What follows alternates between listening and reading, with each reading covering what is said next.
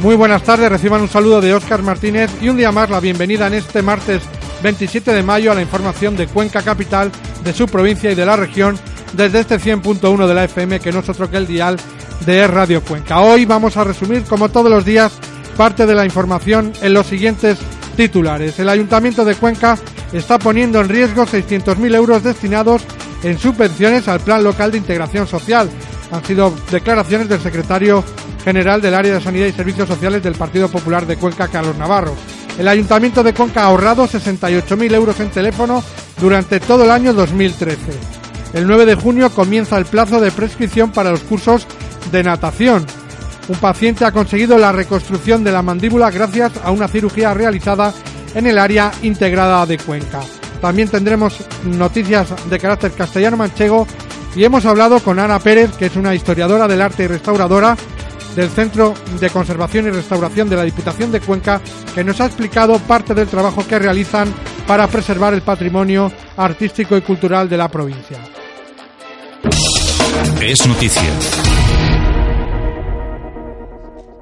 El secretario general del área de Sanidad y Servicios Sociales del Partido Popular de Cuenca, Carlos Navarro, ha explicado que Juan Ávila y su ayuntamiento pueden hacer perder a los conquenses más desfavorecidos los 600.000 euros de subvención que concede el Gobierno de la Junta de Comunidades de Castilla-La Mancha para el desarrollo del Plan Local de Integración Social si no se cancela cuanto antes un proceso de selección en el que se han detectado varias irregularidades. Vamos a escuchar a Carlos Navarro. Esto es gravísimo, no solamente porque estamos dejando bolsas de pobreza sin atender por parte de quien tiene la obligación de atenderlos una vez ha recibido o una vez están las subvenciones de la Junta sobre la mesa, sino porque además corremos el riesgo de, si eh, seguimos sin eh, ponerlas en marcha, perder subvenciones importantísimas. Estamos hablando de que el tercer plan local de integración social es un plan bianual con una financiación por parte del gobierno regional de 300.000 euros anuales, es decir, 600.000 euros anuales, que en estos momentos se encuentra vigente en la ciudad de Cuenca, pero ausente en la ciudad de Cuenca. Vigente porque está vigente la subvención y ausente porque el alcalde de Cuenca ha sido incapaz de ponerlo en marcha. Esto lo decimos es gravísimo, es gravísimo sobre todo y ante todo porque nosotros los que nos preocupan son nuestros vecinos y nuestras vecinas que se encuentran pues, en este umbral de la pobreza, en este umbral de exclusión social. Pero lo que tampoco podemos efectivamente dejar de denunciar es que una subvención pública que está vigente desde el 1 de enero de 2014, que es plurianual de dos años, con un importe de 300.000 euros al año, es decir, 600.000 euros al año, no está siendo ejecutada. Y no está siendo ejecutada por la incompetencia del equipo de gobierno para ponerla en marcha. Carlos Navarro, que ha dicho que el alcalde de Cuenca ha arrojado la toalla y hace política de tierra quemada, también ha tenido palabras de advertencia a los opositores, ya que los indicios de las pruebas que están realizando, en su opinión, puede que acaben en los tribunales de justicia.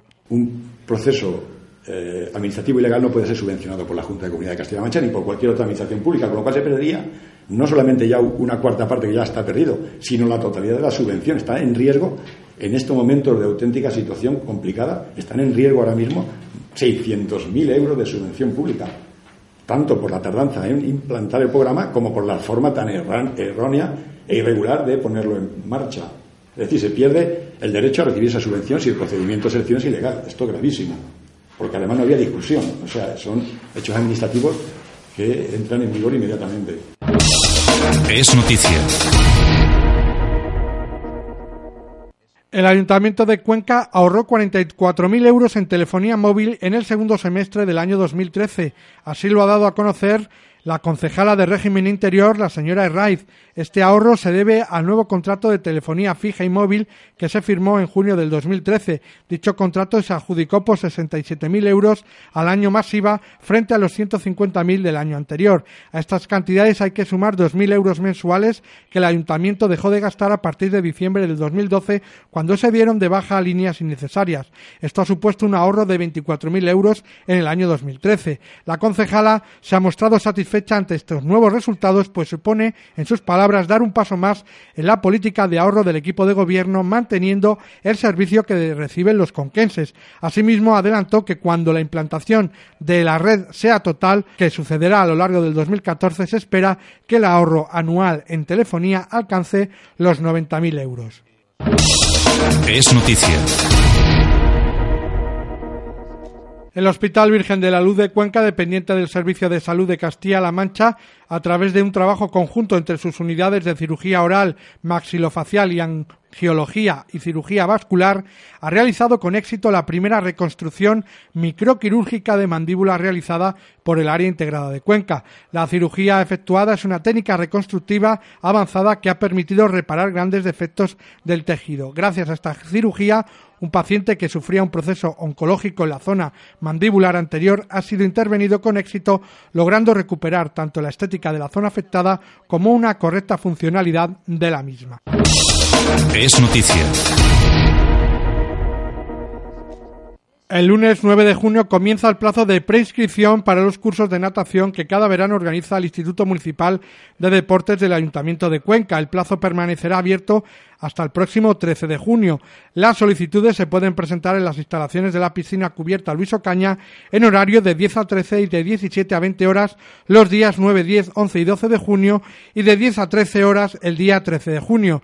Para formalizar la preinscripción será necesario presentar copia de algún documento acreditativo del alumno como DNI, pasaporte o libro de familia. Por otra parte, los días 10, 11 y 12 de junio se podrán realizar las inscripciones para los cursos de piragüismo 2014. En este caso, las solicitudes se entregarán en la piscina cubierta Luis Ocaña en horario de 17 a 20 horas. Es noticia.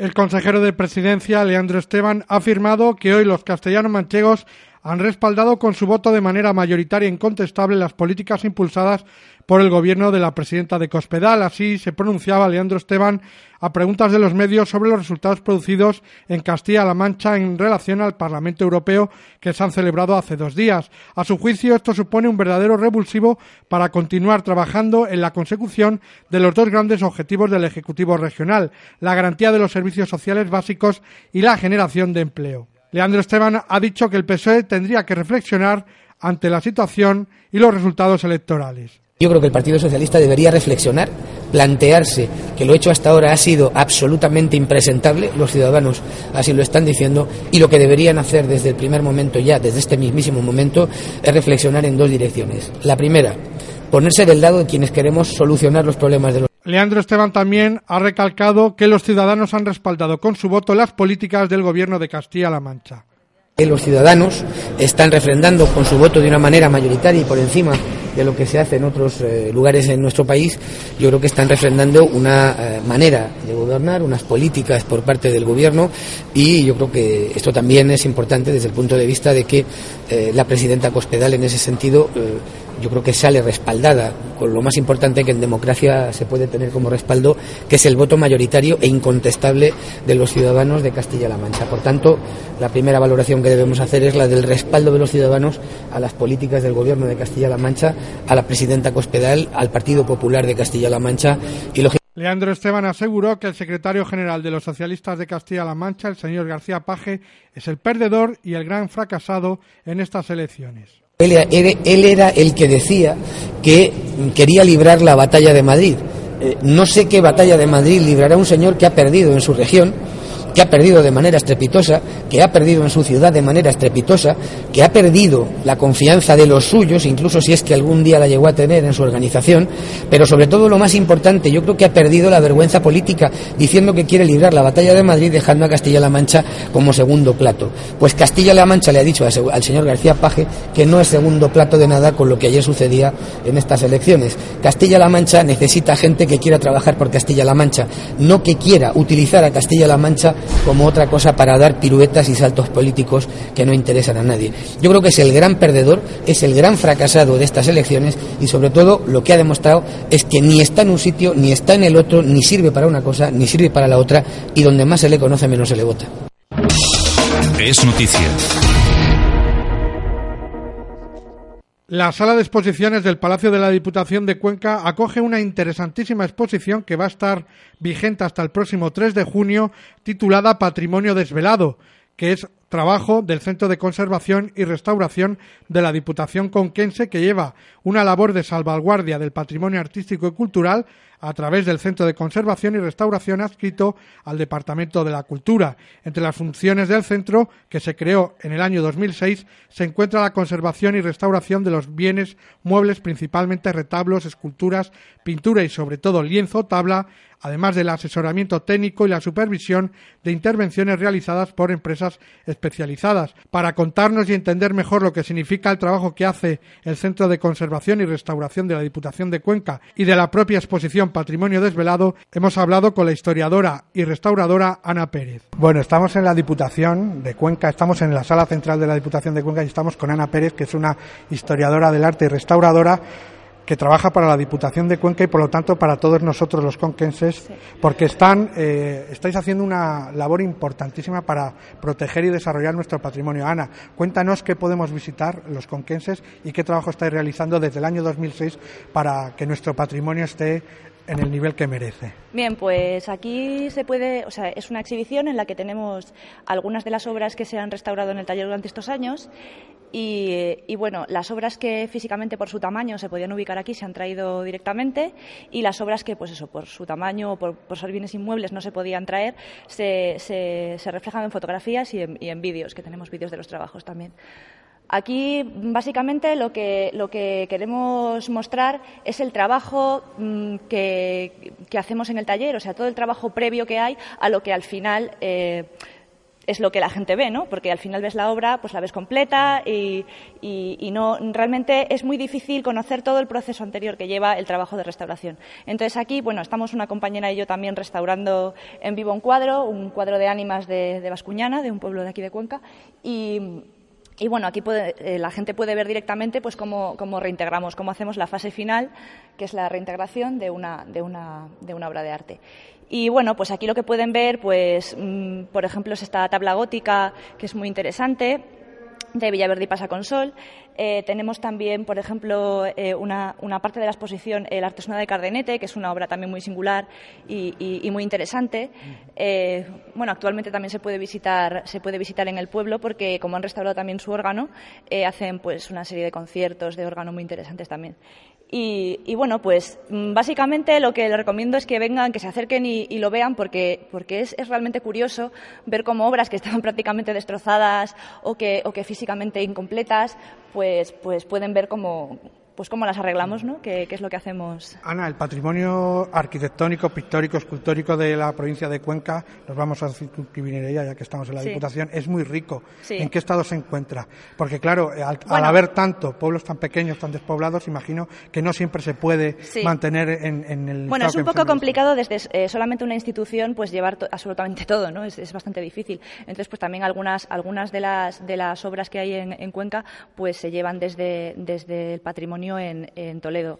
Pero bueno, aquí en Cuenca, pues sí, tenemos un patrimonio eh, arqueológico inconmensurable, o sea, además con el descubrimiento también del mosaico de Noeda y de bueno de la villa de la villa romana de Noeda eh, es una pasada lo que hay allí.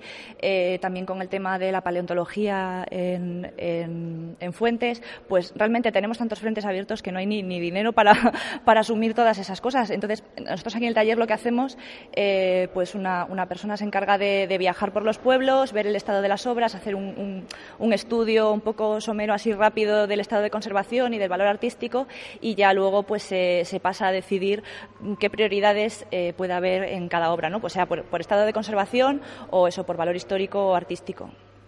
Mm, nos has explicado que estáis restaurando, para que la gente lo pueda ver, eh, un, cuadro, en este caso, una pintura.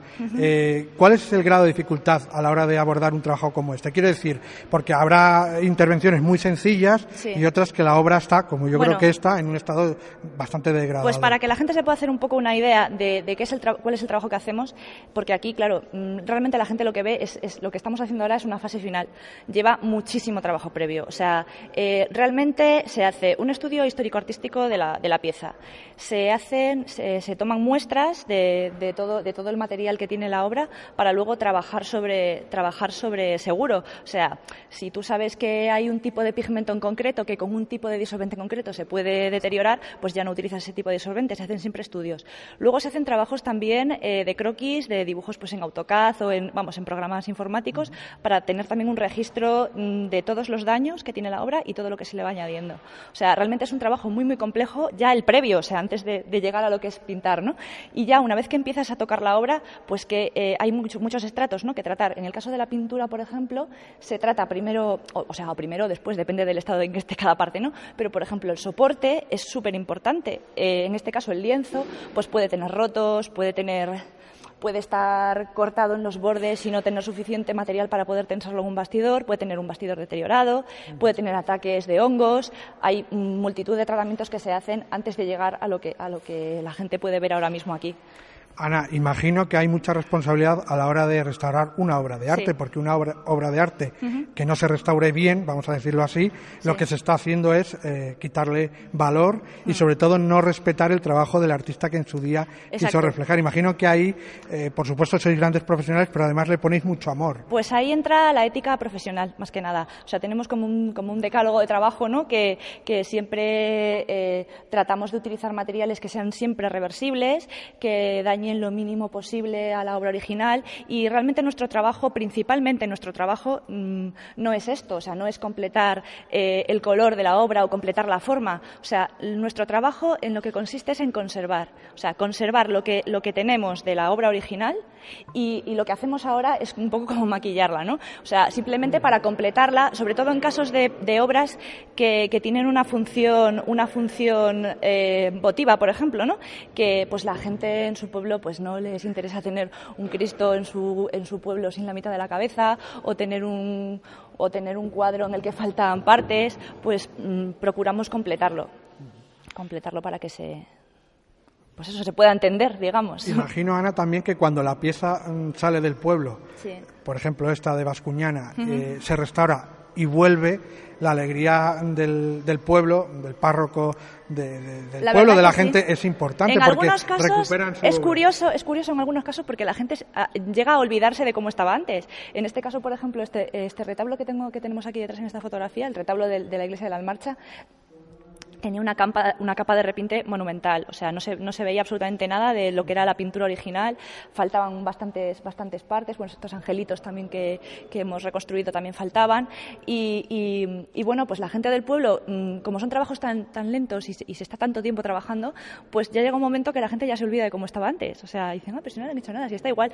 claro, está igual porque, pero, pero si ves una fotografía anterior, o sea, que se ve claramente, una fotografía de cómo estaba eh, inicialmente y después de que lo hubiéramos tratado nosotros, pues sí que, a veces es importante también hacer esta labor de divulgación ¿no? de lo que es nuestro trabajo. O sea, poner una fotografía del estado anterior para que la gente lo recuerde y diga, ah, va, pues si estaba así. Mucha gente ¿Queda mucho por hacer en la restauración en Cuenca? Uy, sí, muchísimo, claro. Si es que si es que es un trabajo constante, es un trabajo que no se puede, que no se puede dejar.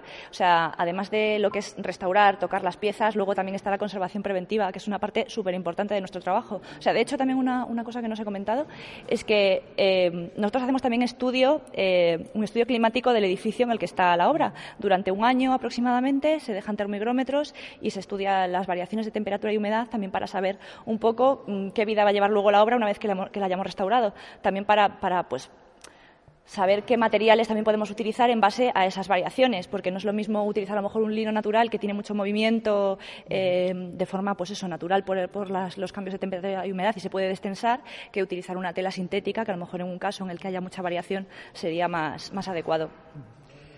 Eh, ¿Hay suficiente formación en Cuenca para el patrimonio que tenemos? Tenemos una universidad regional, eh, pero no sé si hay, eh, tú lo has dicho, está el, mosaico de Noeda, tenemos muchas actuaciones que, implementar en nuestra provincia. Vamos a ver. Vamos a tener que importar licenciados, arqueólogos, o, o, tenemos una cantera, digamos, en Cuenca o formación en Cuenca. Hombre, en Cuenca, en Cuenca específicamente, por ejemplo, de restauración, no hay cantera. No hay porque aquí no hay ninguna escuela. Tenemos la Escuela de Bellas Artes, pero aquí no se, o sea, la escuela, la, Facultad de Bellas Artes, pero aquí no, no hay estudios específicos de restauración. Pues la gente normalmente o estudia en escuelas en Madrid, en Barcelona, en Galicia, en, Andalucía, o, o estudian en Bellas Artes, en Madrid o en Valencia. O sea, no hay no hay aquí una formación específica. Sí, muchos conquenses han ido a estudiar fuera y se, han venido con sus conocimientos a tratar aquí el patrimonio conquense y también viene mucha gente de fuera.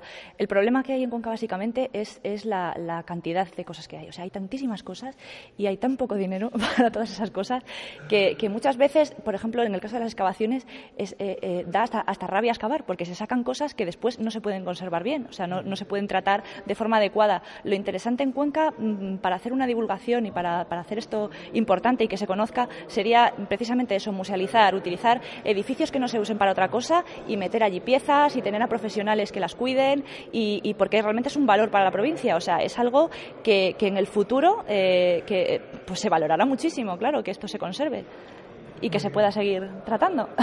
Bueno, ha sido un placer escuchar a Ana Pérez, que se ve que le pone pasión, profesionalidad y amor a su trabajo y a su compañera también, que la estamos viendo trabajar. Enhorabuena por el trabajo que hacéis, pero sobre todo por preservar el patrimonio de los conquenses, que como muy bien nos has dicho es parte de nuestro futuro. Muy bien, pues nada, muchas gracias. Pues invito a todo el mundo a que venga a vernos y hasta, estamos hasta esta, esta semana ya es la última semana de, hasta el día 3, hasta el día 3. Sí, esta, esta, semana es la última en la que estamos aquí trabajando, así que hasta el día por las mañanas y en qué horario?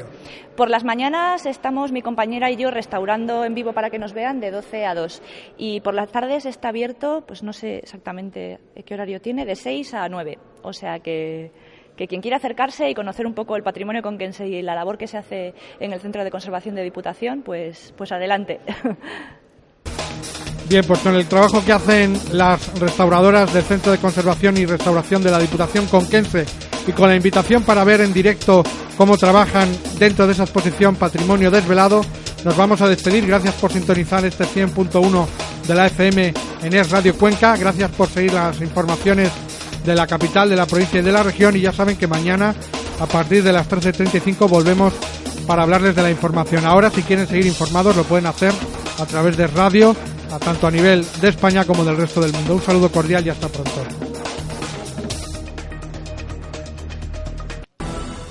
De lunes a viernes, a partir de las 13.30, en Es Radio, la información local de Cuenca con Óscar Martínez.